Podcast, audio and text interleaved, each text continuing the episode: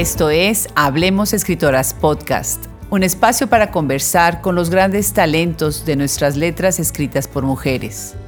Los saluda Adriana Pacheco y hoy tenemos el gusto de conversar con Carmen Ávila.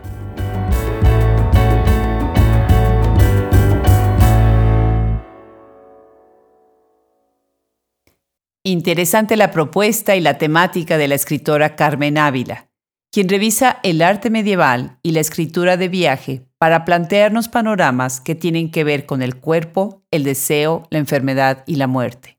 Carmen nació en Saltillo, Coahuila, el 3 de marzo de 1981.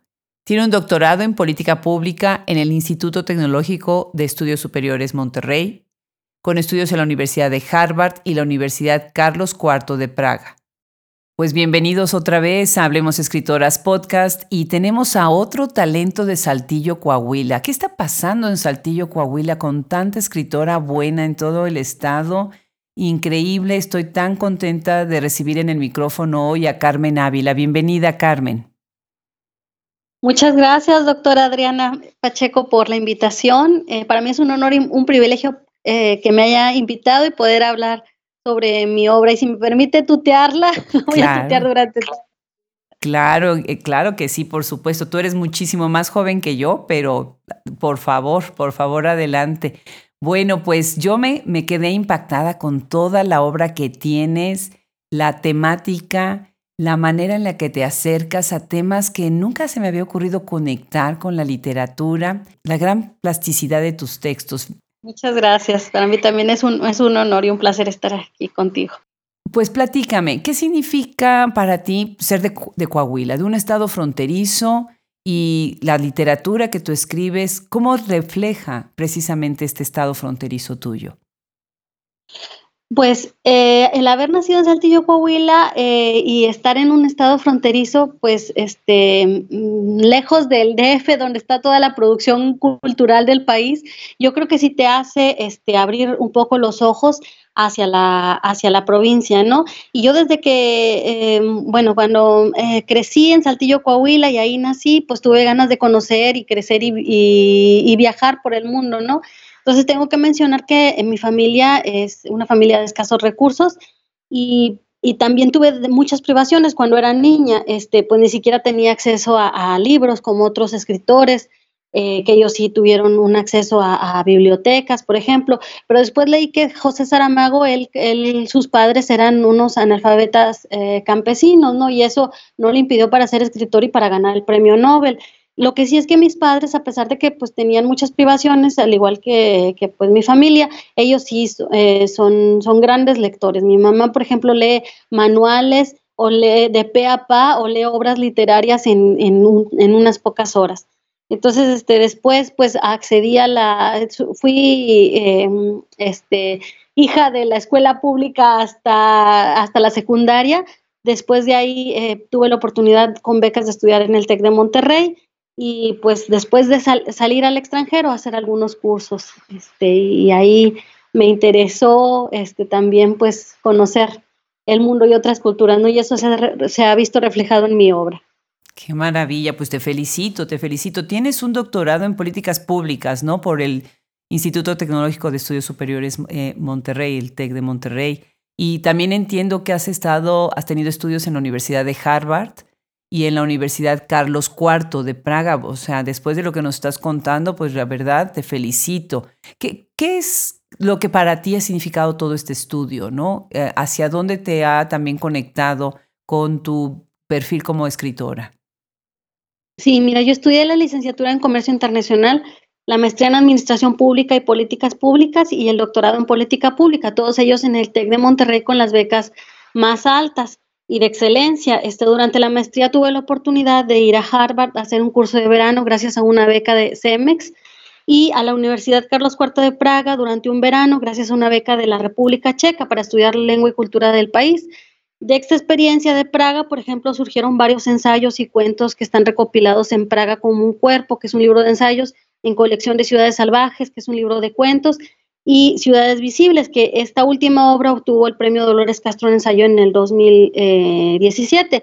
pues a pesar de que mi formación es más administrativa y en ciencias sociales, la, literatura estuvo presente desde la preparatoria que estuve en el TEC de Monterrey, porque organizaban concursos de creación literaria a nivel nacional y ganaba algunos de estos concursos. Entonces, también uno de los más importantes de ellos fue uno que organizó el TEC en el 60 aniversario por el festejo de los 60 años del TEC y como concurso de creación literaria invitaban a García Márquez a otorgar el premio al ganador, ¿no? Entonces, pues era el ídolo de mi juventud, el ídolo literario, mi héroe, y conocerlo pues era para mí pues cumplir un sueño. Y entonces pues gané ese concurso también y pues el premio fue darle un beso en la mejilla a García Márquez, ¿no? Qué entonces, sí, pues la, anécdota es que cuando lo vi, lo saludé en un auditorio, en el Luis Lizondo, que es el auditorio del TEC, donde caben dos mil personas entre maestros y alumnos ese día, eh, me acerqué a García Márquez a recibir mi premio y le di un beso en la mejilla y le dije, maestro, lo admiro mucho. Y él me señaló y me dijo, yo también. Entonces, mm. es la anécdota que me queda de eso. Qué lindo, pues muchísimas felicidades. Y ahorita nos estás escuchando desde París, ¿verdad? Estamos aquí haciendo una, tratando de hacer compatible nuestros horarios, ¿verdad? ¿Qué estás haciendo en París? Pues estoy cerca de París a 70 kilómetros este, aquí estoy porque pues eh, el amor y los estudios me trajeron hasta Francia, también durante una época trabajé por acá, entonces este, pues aquí estoy con, el padre de mi hijo y con mi hijo que es este, mitad francés, mitad mexicano, y pues aquí estamos muy, muy, muy felices. Qué bien, qué bien, qué maravilla. Pues ahorita que estás mencionando precisamente esto de que tus libros han reflejado tus viajes y dónde has vivido y tus experiencias, bueno, les tengo que comentar a quienes nos escuchan que han sido traducidos a varios idiomas. Y eso es algo que me emociona mucho porque has trascendido las fronteras y porque tienes un gran talento y te están leyendo ya en otros lugares. Déjame mencionar algunas de tus obras porque me gustaría invitar a todos los que nos escuchan a que se acerquen a ellas. Entonces, algunas de ellas son Mercedes del 63 y otros cuentos, publicado por Icocult, 2006, La máquina de vivir, Tierra adentro, 2008, Praga como un cuerpo, la que acabas de mencionar precisamente, editada por la Universidad Autónoma de Coahuila, 2009, Postales del exilio de Joss, 2013, Terrible extrañeza SEC, 2013, el barco de los insomnes, Café Cultura 2013, El virus de Monch, que vamos a platicar sobre él, IMAC 2017 y también la preciosísima Ciudades Visibles de IMAC 2017. ¿Cuáles son tus géneros favoritos para escribir, Carmen? ¿Cuáles son tus obras que te gusta más cuando las terminas? Dices, de aquí soy. Pues mira, mi género favorito para escribir es la poesía, aunque pues tengo que confesar que como lectora a mí me gustan más las novelas y es un género que, que nunca he intentado hacer más que una vez y no la he publicado esa novela. Entonces creo que el tema es el que, el que da pie para, para que la obra se acomode, se acomode en un cierto género, ¿no? Hay cosas que solo pueden ser contadas, yo desde mi punto de vista lo digo, me, hay quien me pueda contradecir con el corazón. Entonces, para eso existe la poesía, con el corazón o con las vísceras. La poesía lo da. Hay cosas que, que uno como escritor tiene que opinar imprescindiblemente. Entonces, para eso creo que está el ensayo. Y hay cosas que tienen que ser contadas más allá del, del verso o la opinión. Y para eso creo que está el cuento y la novela. Este, pues por los viajes que he hecho, he conocido a otros escritores y como bien lo mencionabas, tengo algunas traducciones o a personas que aman la literatura escrita en español tú lo sabes bien porque estás en otro país y ves pues el interés que hay en la literatura hispanoamericana o la literatura escrita en español. Entonces, pues, eh, por ejemplo, tengo un amigo que se llama Milot Humida, que es de Marruecos, y él tradujo algunos de mis poemas en árabe. Don Cellini, que es un profesor de la Universidad de Adrián en Michigan, que ha traducido a Elías Nandino y, y está traduciendo a muchos poetas jóvenes mexicanos. Él también me ha traducido algunos poemas la, poeta francesa Nicole Barrière, que es una poeta contemporánea que vive aquí en, Francia, muy reconocida. También estamos trabajando en la traducción de El virus de Munch en francés. Y em, la doctora Maya Zenitz de Polonia este, ha eh, difundido también mucha de la, de la obra de jóvenes escritores mexicanos y también poetas en Polonia. Y uno de sus alumnos, Rafael Kowalski, él, él me está traduciendo ahorita eh, Ciudades Visibles al Polaco. Hay mucho interés de la literatura mexicana, hispanoamericana eh, en el mundo y en otros idiomas. Claro, pero además con el talento de escritoras como tú, ¿cómo no va a haber interés? Pero la producción literaria en este momento por escritoras que escriben en español es impresionante, ¿no? Con una calidad impresionante.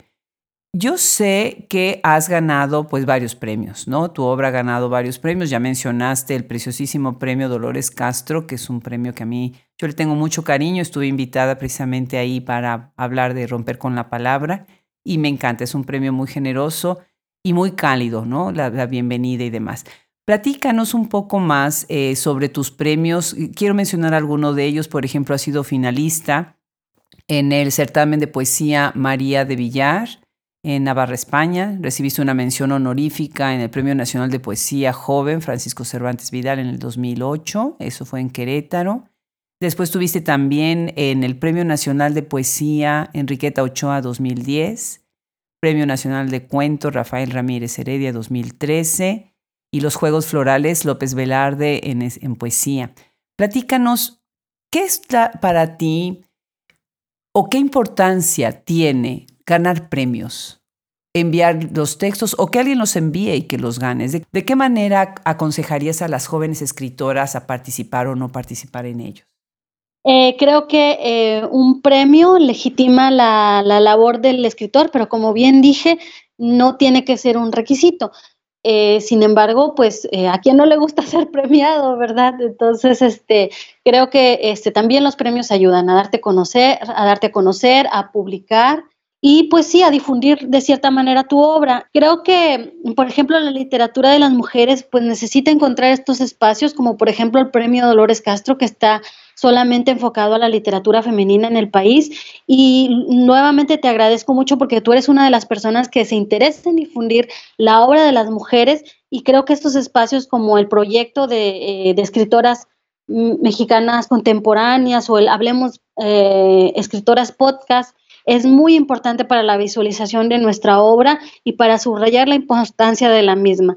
Yo creo que la literatura de las mujeres es la literatura de la otra parte de la humanidad que tiene cosas que decir y que aportar, pero muchas veces los espacios están ganados por los hombres.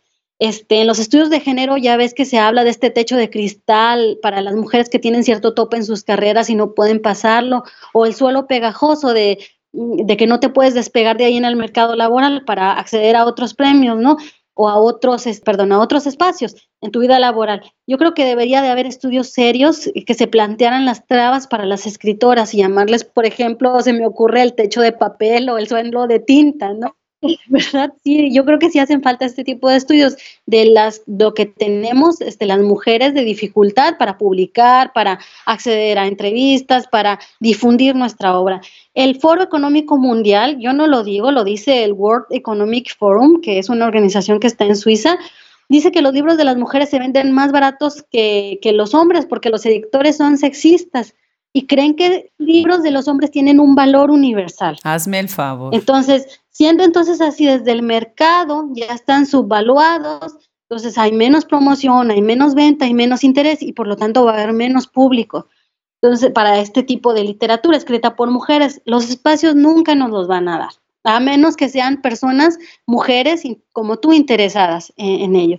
O este, nosotros los tenemos que abrir. También hay otros concursos, este, podcasts, publicaciones eh, de corte feminista como el periódico de las señoras o de género que son importantes para la visualización, para la visualización de nuestro trabajo y para generar el interés y el público.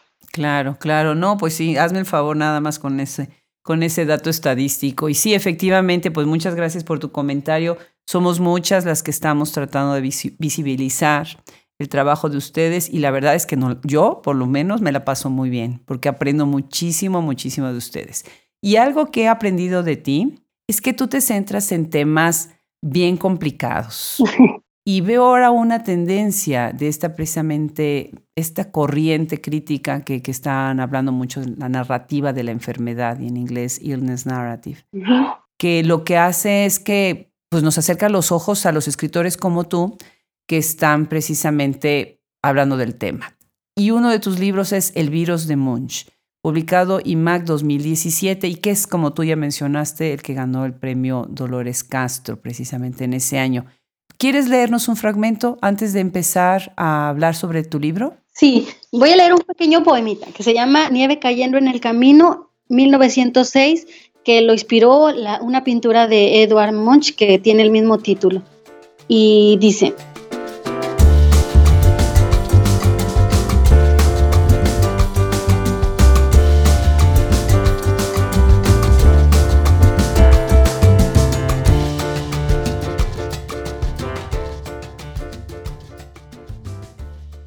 La sombra no puede caer, la sombra. No puede ser tul, pero, pero puede ser sábana. Puede ser almidón de los desnudos vestidos. Cae la luz con la nieve, cae en azúcar lánguida, cae la máscara para cubrir el rostro del camino, porque el invierno siempre niebla la cara. A ver, platícame aquí.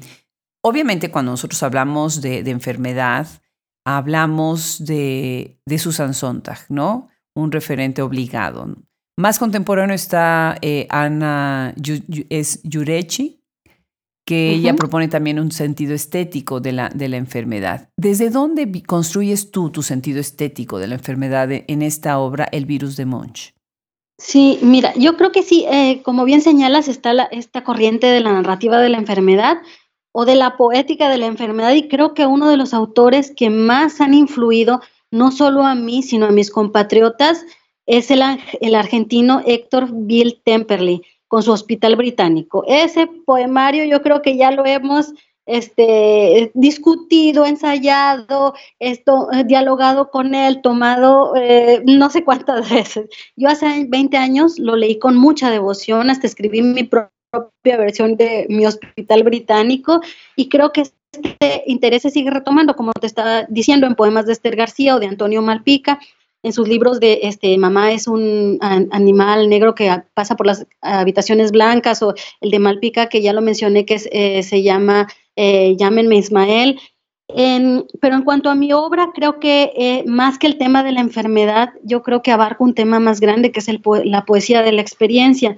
En mi libro El virus de Munch este, surge de contraponer esta experiencia de haber estado enferma y la obra del pintor noruego Eduard Munch de un viaje que realicé a Oslo y a Trondheim en el 2015 y que por las inclemencias del tiempo pues resulté muy enferma, me tuve una bacteria en la garganta que se llama Staphylococcus aureus y pues también el libro trata de la nieve, del paisaje, de este pues de, de, la experiencia de haber estado ahí este, algún, una algunas semanas, ¿no? Como no podía curarme del todo porque pues, me ponían antibióticos y no se me quitaba, no, me habían hecho un análisis de qué era lo que tenía, este, y nada más puros antibióticos me daban, pues el libro sirvió al menos como un intento para curar la poesía que llevaba dentro y que no sabía cómo sacarla, porque la poesía para mí pues también es medicina. Qué barbaridad. Bueno, pues qué bueno que salió este libro y qué malo que te enfermaste tan fuerte. Pero bueno, quiere decir que el reposo te ayudó un poquito para, para concentrarte en tu escritura. Definitivamente el tema de la experiencia eh, es fundamental en tu obra, ¿no? Pero no nada más la experiencia alrededor del dolor o de la muerte o de la enfermedad, sino también desde lo místico del cuerpo. Y no sé, me parece fascinante la idea y la simbología que utilizas sobre muchos de los gobelinos producidos en la Edad Media, ¿no? Y que es una edad, una época con tanta sensualidad y con tantos referentes precisamente al aspecto místico del cuerpo y el amor cortés, en fin, ¿no?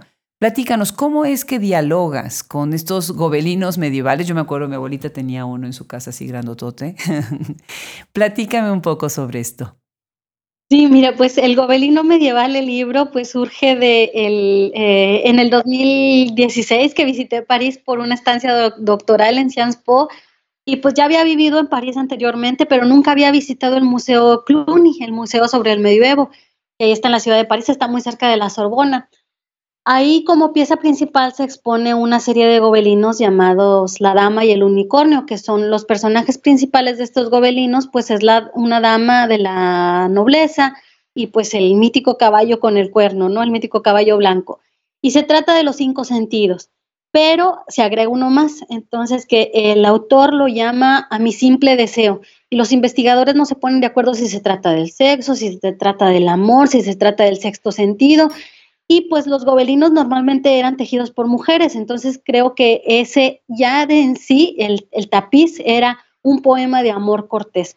Pues las mujeres no solo eran las que recibían los halagos en la poesía, también había juglaresas, había trovadores mujeres en el, en el medievo que se llamaban los, las trovairits, y que pues a lo largo de la historia han sido silenciadas, ¿no? Y que ellas le cantaban al amor, no era nada más exclusivo de los trovadores, uno cree que nada más los pobrecitos de los hombres estaban cantando y la dama nunca les hacía caso, sino que este, me puse a investigar que también las mujeres eran las que les cantaban, no a los maridos, sino al hombre que les gustaba y les cantaban a otra mujer, por ejemplo. Entonces, pues a través de la historia esto se censuró, no era, pues eran muy adelantadas a la época, ¿no? Estas mujeres.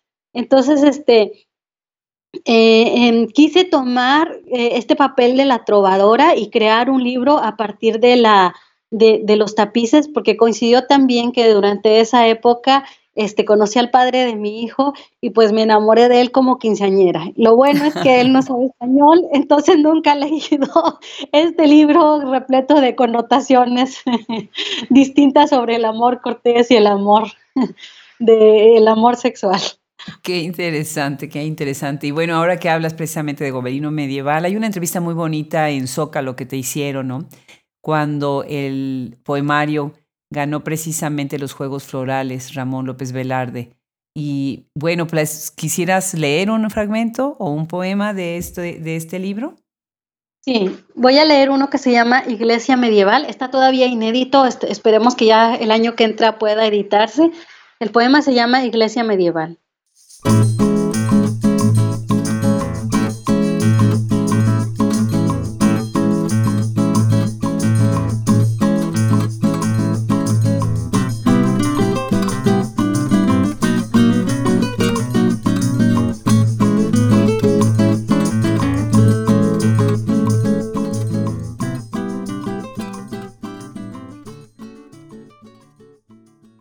Los dedos son vitrales cuando se abren traslúcidos, las uñas gárgolas aullando en la punta, metacarpos y falanges, cimientos y torres, rosetón los pulgares que se cruzan, el arco de los huesos bóvedas, arbotantes de tendones, acarician las alturas cuando se juntan a la plegaria y el rezo. En cada mano hay escondida una catedral gótica. Precioso, precioso. Bueno, pues esta es una obra que la inspiración me pareció muy original, muy creativa y la conexión, bueno, precisamente con el amor cortés y traerlo a la cuestión contemporánea, ¿no? Que eso es, es lo interesante. Tienes otro libro, La máquina de vivir, está publicado por Tierra Adentro 2008. ¿Cómo es que llegas a este libro? ¿Qué es la máquina de vivir para ti? Eh, pues La máquina de vivir también es un libro que, este, que lo escribí hace ya casi 10 años. Eh, habla sobre la parte de, las partes del cuerpo y los sentidos también, pero ya es algo sobre, e, es, diferente el enfoque, ¿no? En, el gobelino medieval yo me enfoqué a los sentidos, pero viendo el tapiz, ¿no? Y lo que, y, teniendo una eh, imaginería de la Edad Media, de los, de los bestiarios, de toda la, simbología medievalista. No soy, eh, no soy ninguna medievalista ni nada, pero pues traté de, desarrollar mis, mis, poemas a partir de estas imágenes de la Edad Media que todavía hasta nuestros días siguen fascinándonos, ¿no? Todos los animales inventados, los dragones, eh, eh, los castillos, las damas, etcétera.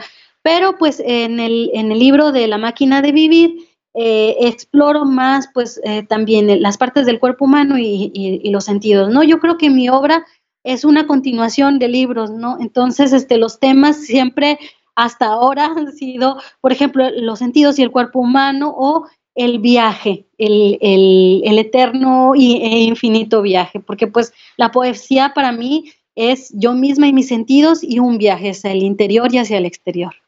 Eso es maravilloso. Yo siempre digo que la diferencia entre ser viajero y ser turista es enorme, ¿no? el turista, bueno, puede pasar y nada más coleccionar fotografías, lugares, anécdotas. El viajero es el que realmente trata de entender y sumarse un poco por un momento en ese espacio que está visitando, no como extranjero, sino como alguien local, o aprender a profundidad. Así que yo lo veo muchísimo en tu obra y me encanta, me encanta que, que tengas esa, tan presente esa idea de que el viaje te hace crecer por dentro y por fuera, ¿verdad? Ahora, Tienes otro libro que se llama Postales de Exilio. Este sí está muy dedicado precisamente a lo que es el viaje. ¿Tú crees que la poesía puede funcionar como una bitácora de viajes? Sí, creo que sí. Este, sí es una, la, poesía es una, es una bitácora de viajes. En, en, realidad toda la literatura creo que es una bitácora de nuestra existencia en el, en el mundo, ¿no? Este, Postales del Exilio surgió como un libro de poemas que son como fotografías instantáneas, así lo quise, lo quise ver. Los poemas se presta para ser un género que, trata de la economía de las palabras, ¿no? Entonces estas fotografías instantáneas, estas postales que revelaban el momento en el que yo estaba en una ciudad y quería que, no se fuera ese instante. Entonces es el, este, este tema del viaje también aparece en, en colección de ciudades salvajes pero pues la poesía para mí es una chispa que te ciega y la duración de esa emocionante ceguera es el poema y el grito de decir estoy ciego y de expresarlo, ¿no? El ensayo más que nada es como aquí está la lumbre, voy a mirar el fuego conscientemente y voy a analizar ese deslumbramiento y voy a meter la mano para quemarme y voy a explicarles qué significó la quemada.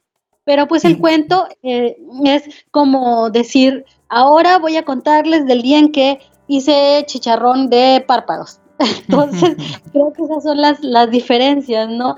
Y eh, no solamente la poesía se presta para ser una este, bitácora de viajes, sino creo que la, la, literatura en general, las crónicas, todo, y pues de nuestro paso por el, por el mundo. Claro, claro. Ahora, los blogs, por ejemplo, ahora hay muchísimas eh, plataformas en donde puedes hacer blogs de viaje. Hay una muy buena que se llama Polar Steps, en donde vas llevando tus fotografías y tus reflexiones. Y así como esa hay muchísima. ¿Tú estás llevando de alguna manera en tu obra como eh, a manera también como de un blog, no nada más como una bitácora de viaje, sino también como, como un blog con tus libros? ¿Tú sientes que, que es así por la continuidad de la que estás hablando? Pues no tanto como un blog, pero sí es la inspiración que me da viajar el surgimiento de, una, de alguna obra literaria. Por ejemplo, voy a comentar de el libro de cuentos este, que se llama El barco de los insomnes. Surgió a partir de un viaje a Japón, de un viaje que hice en barco, y no, no era como un blog, sino eh, lo, lo, hice, lo hice em, tratando de hacer como una investigación un poco antropológica y etnográfica, porque a todas las personas que, conocí en ese viaje les pedí que me contaran historias de sus países, ¿no? Entonces, este, ese libro es una mezcla de esas historias, es una mezcla de, historias que a mí se me ocurrieron durante los lugares que visitamos. Entonces, no tanto es un, blog, porque un blog se, ciñe a lo que vives, a la crónica, ¿no? Sino este libro de eh, El barco de los insomnes es más la imaginación y la, y la, y la eh, al estar expuesta a este viaje, a la nueva sensibilidad que da otras culturas o el encuentro con otras personas o con otros rincones de la Tierra. Excelente, excelente. ¿Y qué hay de ciudades visibles? Desde el, título mismo, ¿no? Ciudades visibles y, ¿por qué no ciudades invisibles, no? ¿Qué hay de ah, esta obra publicada por IMAC 2017?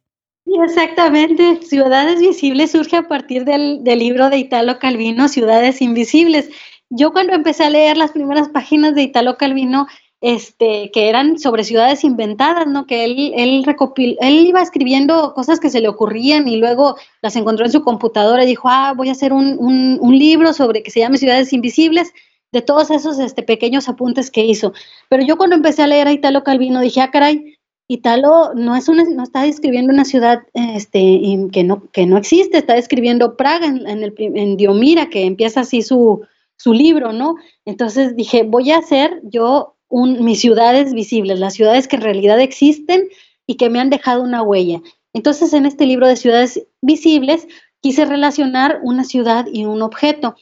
Entonces, por ejemplo, tengo a Praga y los paraguas, porque Praga me recuerda indudablemente a, los paraguas y de hecho Milán Kundera, que también era uno de mis héroes literarios durante la juventud, en un pasaje de, de, la insoportable levedad del ser, habla de los checos, cómo se comportaban cuando empezaba la lluvia y todos empezaban a ser hostiles y a pelearse con los paraguas, ¿no? Y a mí me tocó una experiencia similar.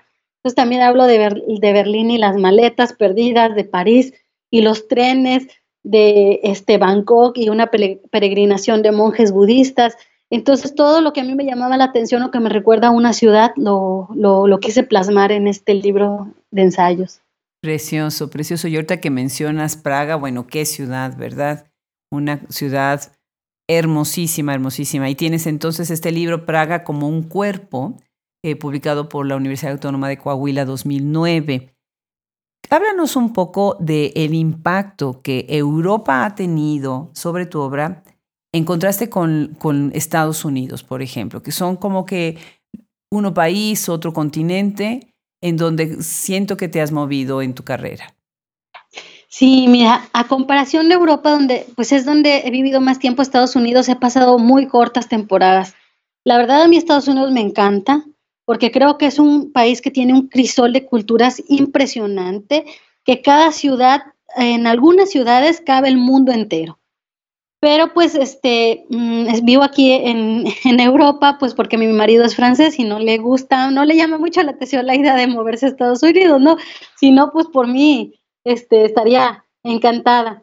Yo tengo más familiaridad con Estados Unidos, pues por vivir en un país fronterizo, pero pues la vida me llevó a pasar acá más tiempo. Pero hay otros países también que, híjole, me dan tanta nostalgia y los llevo tanto en el corazón, como por ejemplo Japón, que me encanta. Y tuve la oportunidad de conocerlo gracias a un programa de intercambio cultural que se llama el Barco Mundial de la Juventud. Este está auspiciado por el gobierno de Japón. O Rusia también, que, híjole, me, me fascinó también cuando lo visité, lo pude visitar nada más por un periodo de tiempo muy corto, por dos semanas, por un festival. Y la literatura japonesa a mí me fascina y tengo sueños recurrentes, yo no sé por qué, de que estoy siempre en Japón, con amigos japoneses. A mí me gustaría pues ser millonaria y vivir en todos los países posibles del mundo, pasar algunas temporadas, disfrutar de la comida, de las costumbres, conocer el idioma, convivir con la gente, porque a mí no me gusta ser tanto la turista, sino conocer la cultura a profundidad. Y eso es lo que eh, da interés a, mi escritura. Más que nada, conocer el idioma, las, las, culturas, no sé. Creo que el mundo este, es tan diverso, tan grande que, que uno pues, necesita salir y conocerlo, ¿no? Y a lo mejor nunca le, alcanzará la vida a, uno para hacer esto. Claro, no, pues definitivamente es algo que, que disfrutamos mucho, ¿no? lo que es viajar. ¿Nos puedes leer un fragmento de Praga como un cuerpo?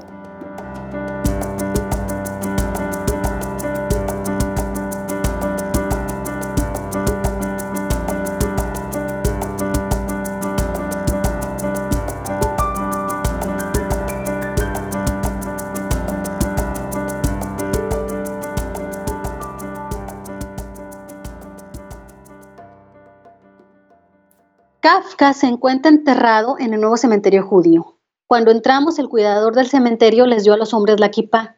No importaba que no profesaran la religión, tenían que usarla. Iba distraída viendo sobre el muro del edificio placas con los nombres impresos de las personas que murieron en los campos de concentración, cuando de pronto al voltear, sin quererlo, estaba frente a la tumba del doctor Franz Kafka. Eso es lo que más deseaba ver de Praga. Tal vez las tumbas son los únicos recuerdos más concretos de nuestro paso por el mundo, de que no fuimos un personaje inventado. Su tumba es sencilla, es la única de todo el cementerio que tiene flores, pocas, pero es el regalo de sus admiradores que no son judíos. En la tumba de Franz Kafka reposan su padre y su madre. Solo los nombres de ellos están escritos en letras latinas, lo demás en hebreo. Sobre la tumba hay una placa dedicada a las hermanas del escritor que murieron a manos de los nazis. El nuevo cementerio judío es un panteón elegante. La mayoría de las lápidas son sencillas, negras. También hay pequeños mausoleos. Con ellas nos podemos dar cuenta que era un cementerio para gente rica, como lo era la comunidad judía de esos lugares. Kafka no era el empleado mediocre con problemas económicos que representa en la metamorfosis. Era un tipo muy alegre, a quien le iba muy bien en el trabajo y ganaba mucho dinero tanto que pudo darse el lujo de cambiarse de casa cuantas veces quiso y de estudiar en colegios caros, como eran los colegios alemanes de su época. Aunque Kafka hablaba checo, su obra fue escrita en alemán por considerarse un idioma más culto y porque era el idioma que él usaba diariamente en su trabajo y durante sus viajes por el imperio austrohúngaro. La primera tienda que tuvieron los Kafka ahora es una librería que queda en la plaza del ayuntamiento frente a la estatua de Hus. Creo que el principal error de los que no pertenecemos a Europa centrooriental es que leemos a Kafka con un poco de angustia, de depresión, cuando para él las situaciones que creaban eran una broma, un juego. Cuenta Max Brod que Kafka no podía leer las primeras dos líneas de la metamorfosis porque se tiraba al piso al no poder contener la risa. Me alegra, sin embargo, que Kafka haya muerto joven en un hospital, pues de ese modo se salvó de morir perseguido por los nazis. Al menos de él tenemos ahora una tumba a la cual llevarle piedrecitas o flores. El nuevo cementerio judío es un lugar hermoso. Al pasar por ahí, el deseo que tuve fue el de querer ser enterrada en este lugar cuando muera pero tal vez primero tenga que convertirme. Al menos puedo decir que ya sufrí una metamorfosis en esta ciudad y que Praga me ha cambiado. Praga, 20 de agosto de 2007. Precioso, precioso. Bueno, quienes nos escuchan, si van a Praga, cómprense el libro, lo leen y disfrutan Praga también acompañados por Carmen Ávila. De hecho, está gratuito en, en Google Books. Ahí lo leen completo. Praga como un cuerpo. Perfecto, pues entonces hay que poner el link para que lo tengamos ahí a la mano. Eh, me gustaría hablar brevemente de un libro, el primero, eh, Mercedes del 63, para empezar a cerrar nuestra conversación. Y después de esto, si nos quisieras platicar sobre eh, en qué estás trabajando ahora. Muy bien, este, mira, Mercedes del 63 y otro cuento es el primer libro que escribí. Entonces me da mucho miedo, la verdad, regresar a mis primeros libros y a las primeras cosas que escribí, porque hay cosas que no me gustan o que pude haber cambiado. En otras ocasiones me siento muy orgullosa y digo, ah, era buena, pero bueno, depende del estado de ánimo con que lo lea, ¿eh?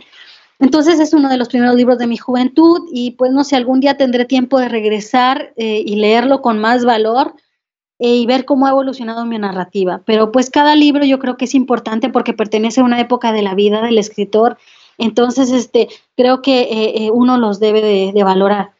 Ah, ahora estoy tratando de escribir unos poemas basados en la obra de Celan, eh, lo cual me está costando un poco de trabajo porque acercarse a la poesía alemana es, es complicada, sobre todo, bueno, la estoy leyendo en español, aunque sea algo poquito de alemán, pero la estoy leyendo en español y pues la poesía alemana es versátil, críptica, bueno, al menos mm, mucha, gran parte de la obra de Celan, con otra musicalidad por el idioma propio de alemán, pero pues este, estoy trabajando en leer la obra completa de, de Celan y escribir sobre, sobre él unos poemas. Precioso, precioso. Yo tengo origen alemán, mexicano-alemana, y la, algo de las, una de las cosas que me fascina del idioma alemán es que es tan poderoso y tiene palabras tan fuertes que leer en alemán cambia por completo la experiencia de la lectura. Entonces, pues felicidades, qué bueno. Ojalá algún día los leas en el idioma original y seguramente tu experiencia va a ser buenísima.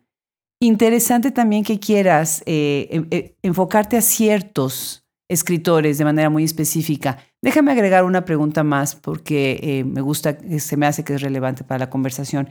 ¿Quiénes son tus fuentes? ¿A quiénes, a quiénes lees? Fíjate que como había comentado, leo más este, narrativa y la verdad uno de mis de, de, los escritores que más admiro y ahorita con el que estoy más este que, que no sé me, me, deslumbra es Corman McCarthy Corman McCarthy he leído todos los, libros que tratan sobre México y no sé, yo creo que él en otra vida fue mexicano o, realmente sí andaba acá de mojado y esa experiencia, le, bueno, perdón, en México, no acá, no acá porque estoy desde Francia, y esa experiencia le dejó esas novelas tan maravillosas que de verdad me, me, me fascinan, me fascina Corman McCarthy. De poesía estoy leyendo mucho a mis, a mis colegas contemporáneos mexicanos, muchos este, de, los, los que han sido premiados como eh, los, los, premios Aguascalientes o el premio premios este eh, Sor Juana Inés de la Cruz del Estado de México.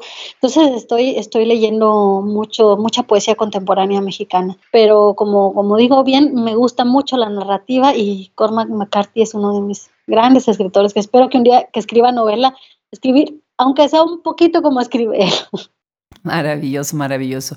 Pues Carmen, no sabes el gusto que me dio platicar contigo. Tienes una obra muy interesante y además muy rica en ideas, en metáforas, en referentes, en temáticas, muy, muy original. Muchísimas felicidades y muchas gracias por acercarnos a otros países, a, otros mundos que, son, es tan importante que seamos pues parte de, esta, de este gran mundo global en donde vivimos el día de hoy. Felicidades de verdad, Carmen. Muchas gracias, Adriana, y felicidades a ti por tu programa, por tu podcast y por ese interés que este, en difundir la obra de escritoras mexicanas. Te lo agradezco. Muchas, muchas gracias por la oportunidad. Y muchas gracias pues a la gente que te sigue en estos podcasts y pues felicidades también. Igualmente, un abrazo enorme. Un abrazo, Adriana, gracias.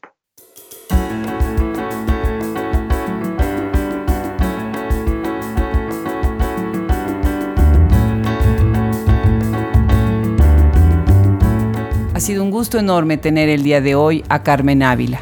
Nosotros somos Hablemos Escritoras Podcast y es posible gracias a la producción de Fernando Macías Jiménez, social media y página web Andrea Macías Jiménez, colaboración de Wilfredo Burgos Matos.